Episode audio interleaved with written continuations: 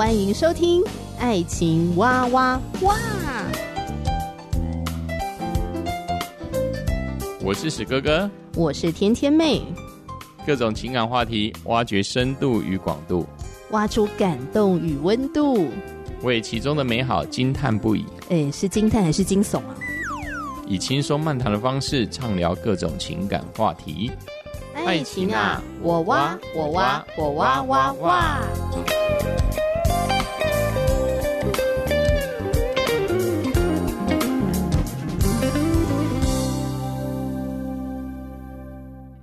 我是史哥哥，我是天天妹。呃，最近呢，看到一则新闻，但这个新闻呢，其实不是最近发生的，嗯、而是差不多是两三年前的时候发生。是什么样的新闻呢？有一名三十六岁的妈妈呢，在她的社群上留下了一篇文章，叫做《我的婆婆杀了我》。嗯哼。那她留下那篇文章之后就自杀了。嗯哼。那文章里面就说出了她长期遭受婆婆的言语霸凌啊，在婚姻生活当中的不堪。嗯哼。那这个文章就在网络上面流传啊，引起广大的网友的共鸣。是。那我想这个广大的网友大概就是女性同胞居多吧，吼，尤其是媳妇们居多。嗯，那甚至呢，还有很热心的呃，这个网友呢，他更是在一个平台叫做公共政策网络参与平台，就提出了姻亲专法，就是希望呃立法禁止姻亲干涉婚姻双方当事人的生活。嗯，那很快的也就跨越了五千人的复议门槛。嗯，那我觉得这件事情蛮值得拿来聊一下的。嗯哼，对啊，我也蛮觉得蛮奇怪的。那怎么会没有说我的公公杀了我呢？而是特别是我的婆婆杀了我呢？可能在传统的华人家庭里面。诶，其实也不要说传统好了啦，就连到现代家庭，嗯，呃，女性呢，她算是在家庭里面占有一个非常重要的身份，嗯、往往是把家人的关系啊，和情感连接的一个纽带。嗯哼，如果她是婆婆的话，话语权通常特别高，然后公公通常不太管事。嗯哼。而整个比较属于东方的一个社会有呃，尤其是中国啊、韩国啊、日本啊，我们传统的观念之中，刚开始就是男主外女主内嘛。女主内时候，在所有的家庭的重大的事情，尤其是呃彼此人与人之间关系，都好像是女性来担任。呃，当时的男孩子主要就是出外工作，或是农忙时候要出去外面，结果家里面大大小小、老老少少，包括孩子什么。都是女性来负责，那往往因为人与人之间的距离是非常近的，当人与人之间关系越来越近，所以产生的呃摩擦冲突也当然是越来越多。嗯、那不是说男孩子哦，就是说婚姻中男生不会引引发冲突，而是因为传统社会男男孩子丈夫都在外面工作，他也对于在家里面的事物他不太涉猎。也不太管，因为他也不太不太擅长，也不太擅长。对对，所以为什么我们今天会谈到说婆婆杀了我？可能是因为这一些社会的现象，从以前传统时代到现在仍然在进行中。嗯，对，可能在女孩子在某些角色上，她仍然是在家庭当中许多琐碎事上的，可能是仲裁者，或者是她关键的一个呃意见的执行者也好。所以我觉得是有可能是。这些的因素啦，即使是我们的时代已经好像越来越进步了，嗯，但是好像在家中的这个角色彼此之间的一个互动当中，到现在都还没有改变吧？所以你看，当有热心的网友提出来说，不然我们就来弄个姻亲专法好了，竟然这么多的人就出来回应，然后很快的就通过复议的门槛。嗯，但是现在到底是不是已经落实上路了？好像还在审理吧？嗯、对，政府那边事实上对于这个事情答应在该年度十二月二十五号要来做出这一个议案的回应。嗯，但是到目前为止，在任何搜寻引擎并没有搜寻到行政院有对这件事上有真的提出婚姻专法，嗯，且立法通过的。这代表什么？代表这件事非常的复杂，政府不敢去碰这个问题。我也觉得说，既然民众去提出这个状况，一定是在他们日常生活中，尤其是婚姻当中受到很多的阻碍，嗯，甚至是刁难，所以没有办法解决，所以他就提出这个法律，希望国家以公权力去介入。可是，就国家的角度来说，有一种清官难断家务事的感觉，因为家家有本难念的经，每个家庭的文化又不一样，每个家庭的界限又不一样。嗯、那当公权力要进来的时候，呃，到底怎么样落实？而且我还想到一个哦，即使这个姻亲专法通过了之后，但是如果我们真的要受到这个法律的保障时，我们需要搜证吗？怎么样向我们的政府提出来说，呃，我需要姻亲专法来保护我，因为我受到公公或婆婆或者是小姑还是什么之类的，嗯、受到他们的干扰，所以阻碍了我跟我先生的关系就变得不好。嗯、那我要怎么样提出这些证明？这好像也是个大问题。难道我要在家里面装监视器，然后每天录音吗？我只能觉得这个民众所提出来的这个声音立意很好，对对，对，但是执行困难。对，重点是因为法律的首要进入亲属间的关系，一种就是说清官难断家务事。那事实上，我相信很多法官也遇到这些问题。说实在的，因为每一次的判决就是对哪一方的一个无情的一个伤害。因为事实上，法律就是一一翻两瞪眼的东西嘛。而且我觉得最尴尬的地方在哪里？就是对婚姻当事人来说，他们觉得被干扰；可是对他们的姻亲来讲，他们觉得我不是在干扰你们啊，我很关心你们的婚姻生活，所以我才会想要参与在其中。嗯、这就是很复杂的地方了。是是是，但是就是因为可能是因为人与人之间的界限不明，嗯、而这个界限每一个人都不同。当然，因为这个不同，你要用法律是特别界定，也有它的困难所在。对，对，因为你只要诉诸法律了，彼此之间家人的关系就会因此撕裂。嗯，因为很简单，嗯、因为就有分对跟错嘛。嗯、因为你法律如果是认证你介入了，那岂不以后都不相见？嗯、这些亲人不相见嘛？对呀。对，那那问题就是你左一刀也是伤害，右一刀也是伤害。每一个进入婚姻的或多或少都会有这样的问题产生，嗯，但是为什么没有办法解决，或是哦，直到现今哦，政府没有办法去解，也不要说没有办法解决，而是呃，就是眼睛闭上啊，就把这一件风波赶快这样度过，这样子，因为它太难了。你说赶快透过其他的新闻，然后就是掩盖这个风波，让它过去，是是是是，因为因为这个很难。很难断定。对对对，而且有时候人在那个情绪当下的时候，你可能会觉得自己很受害，这样。嗯、可是可能当这个呃危机解除了，或是这个情绪过去了之后，你可能又会觉得说啊，其实我的公婆人还是蛮不错的啦，或者是我的这个姻亲还是蛮不错的啦，嗯、就可能那个事情就过去了。嗯、这个我觉得是很复杂的事情。嗯、那我是觉得说，这个提出姻亲专法的这个热心的提案人呢，他有提出十个要点，嗯、我觉得也蛮值得聊一聊的。我们快速的分享一下好了。嗯、哦，他有提出十个要点吗？是第一个要点呢，就是姻亲不得以话语啊、行为啊来干涉婚姻当事人的婚姻内事务，比如说未来的规划、嗯、居住地、家务。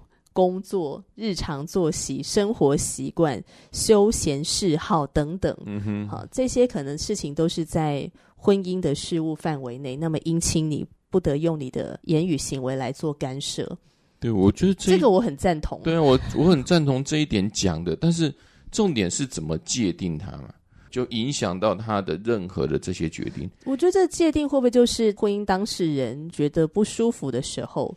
像我有一个朋友，他刚结婚，那有一次家庭聚餐啊，那个姻亲就问他说：“哎，你们蜜月旅行要去哪里呀？”啊，然后呃，他们就说会去德国啊，结果姻亲呢就立刻在那儿怪叫说：“啊，你知道你们去一趟德国，我可以去几趟日本吗？”哦，就诸如此类的，然后让他在那个饭局上非常尴尬，心想说：“老娘要去哪里度蜜月，到底关你什么事啊？我们自己的经济能力可以 cover 就好了呀。你要去日本，你爱去日本是你的事情，那我要去德国也是我的事情啊。为什么不能够祝福我就好了？”还要在那边讲说啊，你去德国一趟，我可以去几趟日本啊之类这种话，就让人觉得很受不了。当然有符合，我相信大概全国的百分之八九十都都会符合，所以呢，法院会爆炸啊。当然，我也不觉得法院会爆炸，而是当我们遇到这个问题，也觉得他没有错，是根据这第一点几乎都违反了，但是当事人会不会因此而上告法院？我觉得又是另外一回事。我觉得或许有些人会觉得我不一定上法院嘛，但如果姻亲专法通过的话，也许可以带来一些什么贺阻的作用。好，那第二个要点就是姻亲不得要求婚姻当事人执行任何非分内家事及劳动。我觉得这也是超难界定的。是什么叫做分内呢？对，如果他们家，家他们家是家族企业，都在养猪呢。那我就是讨厌猪啊，但我嫁进来了，嗯，之后我要去喂猪，我不要，那是不是他们强制我进来？呃，我们身边有一对夫妻好友，然后太太就说呢，她觉得，呃，她婆婆。反正家里一有什么事情呢，就会马上指挥她老公要去执行，嗯、但是都不会指挥她老公的哥哥。好、嗯，就是婆婆有生两个儿子啦，嗯、那她是嫁给小儿子，嗯、那她就觉得自己的老公很可怜啊，每次都要一直被婆婆指挥。就婆婆一有什么样的指令，然后先生就会立刻去顺从执行所谓的非分内家事跟劳动。嗯、可是这个对先生来说，他觉得，哎，那是我妈哎。可能对儿子而言，就是对这位丈夫而言，嗯、就是我们家以前的日常就是这样。嗯，对。他也不觉得说啊，妈妈对哥哥啊、呃、比较好，我对我不好。他他也是很心甘情愿可能去做。但是对我们外人来看，可能就觉得哎，真不公平啊。尤其对媳妇，对媳妇来说，对，我我的、嗯、我跟他相处时间都不够了。对为什么婆婆一直在治理我呢？或者说家里面的有两个小孩啊，也需要先生一起分担照顾嘛？是啊，那先生都一直被叫走。对对对对，都自己都已经忙不过来，孩子都在那边哭闹。但也没有人帮助我，我都已经快快要忧郁症了。对，你还在帮别人，我都快要忧郁症了。所以我觉得第二个要点，其实我也很附议。嗯哼，但是我觉得要执行也很困难。那很难。对，对那第三个要点是，姻亲不得以话语行为干涉婚姻当事人对小孩的日常教养过程。嗯哼，哎，这个我也很认同，因为这个也是让很多婚姻当事人觉得很跳脚的地方。就是公婆管教小孩的方式跟他们不一样，或者是哥哥嫂嫂管教小孩的方式跟他们不一样，然后他们就会一直被教育这样子，然后就让他们很受不了。嗯、对，这在这在我从事的补教业，很多的父母亲也反映出这个问题了。对啊，可能可能孩子的阿公阿妈就是立场跟他不一样，但是因为他们就是三代同堂。那我们就是尊尊重长辈的意见，但是往往自己明明就认为不应该这样教，嗯，但是因为长辈的坚持，甚至长辈会以很多的方式去哦、呃、情绪勒索，哦、呃，甚至因为这些家庭往往他们的一个经济方面仍然需要，或是家事上面需要长辈上的协助，这种状况就更严重哦。对啊，但那所塑造出来的孩子就是。看人说人话，看鬼说鬼话。对呀、啊，真的、就是、就是这样子。真的遇到这种问题的状况，我觉得不是一个少数的状况，嗯、是多数都遇到这样的情况了。第三个要点，我们也是很附议的，真的是蛮认同。嗯、对对对。那第四个要点是，姻亲不得以话语直接或间接的贬低。嘲弄婚姻当事人跟他的家人，哎，这点我也是非常同意的，真的，这也真的是常常太多了啦，常常会让家庭关系就是决裂的地方，而且关系破裂，而且这些都不经意了。我坦白讲，啊、他当事人也没有这意思，但是你听着就有意啊。好比说，我举个例子，嗯、就是曾经有一个呃做媳妇的呢，分享说，那个时候还只是先生的女朋友的身份，好去先生的家跟他们家庭聚餐嘛。是，然后婆婆呢问他说：“哎，那个你跟我一起进厨房，帮我一起做个菜这样子。嗯”那这个身为女朋友。的身份，还是会觉得有点小尴尬这样子哈，嗯、因为是被邀请去跟他们家庭聚餐嘛，哦，可是突然被未来的婆婆叫到厨房要一起做餐这样子，嗯、这很怪啊。对对对，然后做餐的过程中呢，因为她的手脚可能不太利落，因为平常没在下厨，是，所以未来的婆婆就讲说。啊，你是不是平常都没有在下厨啊？嗯、哦，那一定就是你爸爸妈妈就是没有把你教好之类的。然后他就很尴尬哎，他就说他他在厨房，他就整个真的是呆掉，真的呆掉。嗯、但是我最佩服的是，他怎么还敢嫁给他先生？呃、他他算他算是非常非常深爱他的先生吧？嗯嗯哼，对。所以反正我觉得有时候那种贬低嘲弄的话语，真的像你刚刚说，不经意就讲出来。嗯哼。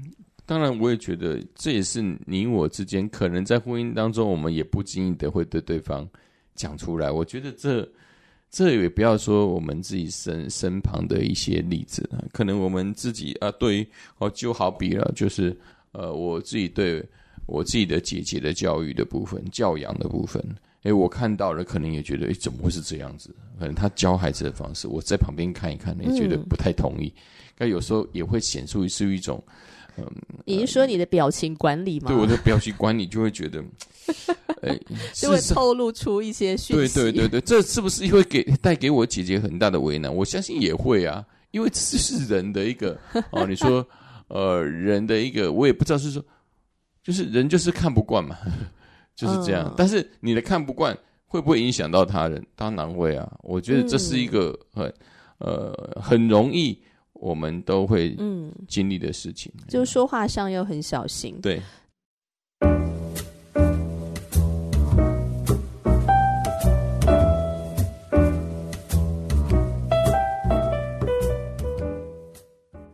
第五个要点是。姻亲不得以话语行为干涉婚姻当事人及小孩任何时间点返回其原生家庭。也就是说，如果你的媳妇要回她的娘家，或者是呃你的这个女婿要回自己的这个原生家庭，姻亲不得以干涉。对，我我觉得这个东西不用另外立法了。你知道为什么？因为这是人身自由嘛。对，欸，可是真的很多人被干涉啊，像我们身边也是那一对夫妻嘛，对不对？这个他们不是被公婆干涉了，他们是呃女方的原生家庭，就是他的爸爸妈妈会觉得说啊，你们上次不是才回南部去吗？为什么现在又要回去了？哈，因为先生家是在南部，嗯哼，那他就觉得说，怎么好像女婿常常带着女儿回南部这样子，嗯哼，然后他们就会有一种在言语上面透露一种。奇妙的精神控制吗？就觉得说你们干嘛一直回去这样？嗯哼。但就像你说的啊，我们要不要回去？我们要去哪里？那是我们的自由啊！对对对对对。不过这也是很多，我也 我也是觉得说，真的是很多的一个婚姻当中都会有来自我们双方原生家庭，你也可能不一定可以发现他们正在控制你的行动，控制你的思想。嗯，对，这这这太多了。我坦白说，刚开始婚姻也是一样啊。所以后来，因为我觉得幸好他们没有跟爸爸妈妈住在同一个屋檐下。对啊。所以后来他们要回南部的时候呢，这个女生都不会告诉他爸妈，就是自己回去了，自己回去了。对，也不会特别讲这样。嗯。好，第六个要点是未事先告知婚姻当事人，禁止姻亲擅入其共同居所或房间。天哪，这有够拗口的。对啊，这意思就是说，你们你们自己所居居住的那个处所。但是其他的姻亲是有钥匙，可以随时进来吗？对，那随时可以进出，就是他一定会有钥匙嘛，或者是他不经意你同意，他也可以进去啊。还有就是，如果你是跟你的姻亲生活在同一个屋檐下，对不对？对啊，就是如果他的生活的界限就是属于那种啊，你的也是我的，啊，那就会很麻烦。之前也有一个太太跟我分享哦，那个时候他们家新居落成，那有一次呢，他在上厕所，就是客厅的厕所哈，他在上厕所，嗯、然后上到一半呢，他就发现，哎，他们家的铁门怎么打开了？就是有一些人的声音跟脚步声就进来，然后他就觉得很奇怪，亲友先事先来观摩他们的新居吧？对。他就安静的待在厕所，他也不出声，嗯哼，然后就等那些声音都离开了之后呢，他才从他才从厕所出来。还好他还没遇到这一些参观的亲友突然内急了，不然就尴尬了，这是很奇怪。好，所以我觉得这个要点我也是非常认同。嗯哼，嗯，那第七个要点呢是。未经婚姻当事人同意，禁止姻亲擅自翻阅、拿取婚姻当事人私有物。嗯哼，那我觉得这点我也是很认同，但怎么界定也是有点困难。嗯哼，比如说私有物这个事情，因为有的家庭就是那种凡物公用的啊，他们就是没有界限。对啊，还有的家庭是，哎、哦，我的都是你的，我你们的东西都是都是那个公婆给的啊。对，对啊，所以那是我买的啊，我为你们买的，所以那是我的啊，对，所以那个东西我也可以用啊，我也可以拿。对，对啊，那如何界定？对啊，就很难呢，真的是很难。嗯哼。那第八个要点是，未经婚姻当事人同意，禁止姻亲擅自决定婚姻当事人小孩的姓名命名。这这个部分真的是很多家庭的问题吧？Uh. 当然了，这是我觉得现在是比较少了。但以前真的，哦、呃，在父母亲那个时代，嗯、我就举我自己的呃父母亲哦、呃，他们都已经人七十几岁，在他们呃生我之前，那时候我的阿公阿妈就给很多意见，然后就是亲友给了很多的意见，对吧？什么生孩子啊，对没有生没有生男生不行啊。那你的名字呢？呃是他们取的吗？是算命的啦，算命的。但是谁说要去算命？呃，这好像是约定成熟的。你一般的信仰的，就是会去算命。你说你爸妈也同意？你对我妈妈也同意？还是说是爷爷或者是奶奶特别把你的八字拿去算之类的？也没有，因为那时候亲亲人当中、亲属当中就有一个会算命的。哦，oh. 对，他们也很约定成熟，但是呢，他们的观念是什么？他们观念不是只有算命的，他们学会观念是，呃，你一定要生男生或女生，你一定要先生男啊。那你妈那时候对，所以压力很大，所以第一个生出来是我姐的时候，他们就有点失望，啊、好难过。对，因为我那时候的的阿祖，阿祖他已经中风两次了，嗯，那他他也知道他的时候时候已到了嘛，嗯、uh，huh. 而那时候。哦，就是生出我姐的时候啊，嗯、觉得很可惜。哦，对对对，那当然呢，呃，我做死了不到一年，嗯、那我就出生了。所以第八个要点，他应该要增加一个哈，就是说禁止姻亲擅自决定婚姻当事人小孩的性别。不，没有，那那也没办法，因为那这这个这不是强人所嘛，你也不可能说我命令你就给我男生啊。这个是强上帝所难吧？我觉得。反正这是是这种事是哦，哦，真的什么都可以干涉。我觉得真的是太多太多了。对，哦，族繁不及备载，很多事啊，什么事都要管呐、啊。呃，更不用讲什么结婚到生小孩之后月子要怎么做。对呀、啊，各种很多。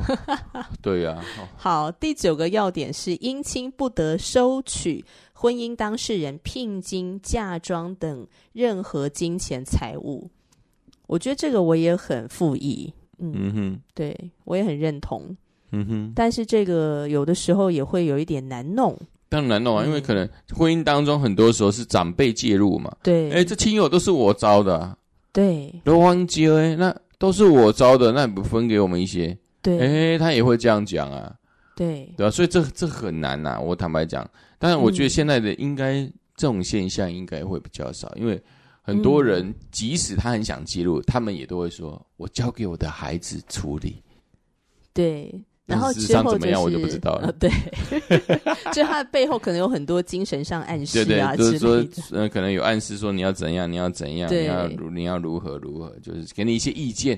事实上，嗯、表面上给予意见，事实上就是你就是要做。对，要不然他就会一直不停的 repeat，一直一直在那边提醒你，提醒你要怎么做。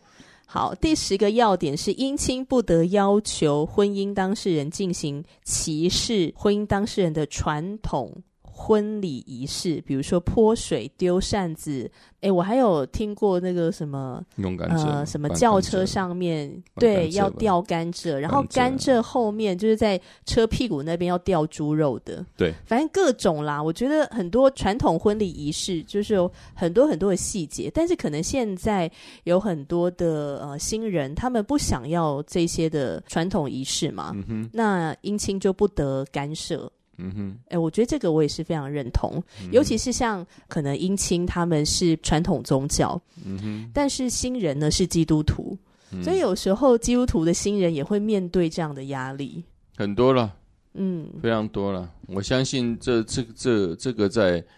呃，我们信仰当中一定遇到很多冲突。对，那我觉得还蛮感恩的是，我们两个结婚时没有面对这个压力，就是你的父母也给我们非常大的空间，那我的爸妈也给我们非常大的空间，基本上没有干涉我们想要怎么样去办理我们的婚礼。没错，嗯，嗯好，那以上十个要点呢，就是这个姻亲专法吼，有一个热心的网友提出的姻亲专法，那有五千个人复议，所以通过了那个复议门槛，只是现在呃，立法院还是行政院？没有，这行政院就可以立立立专法。OK，还没有真的下文。对，没有没有下文。嗯嗯嗯，是。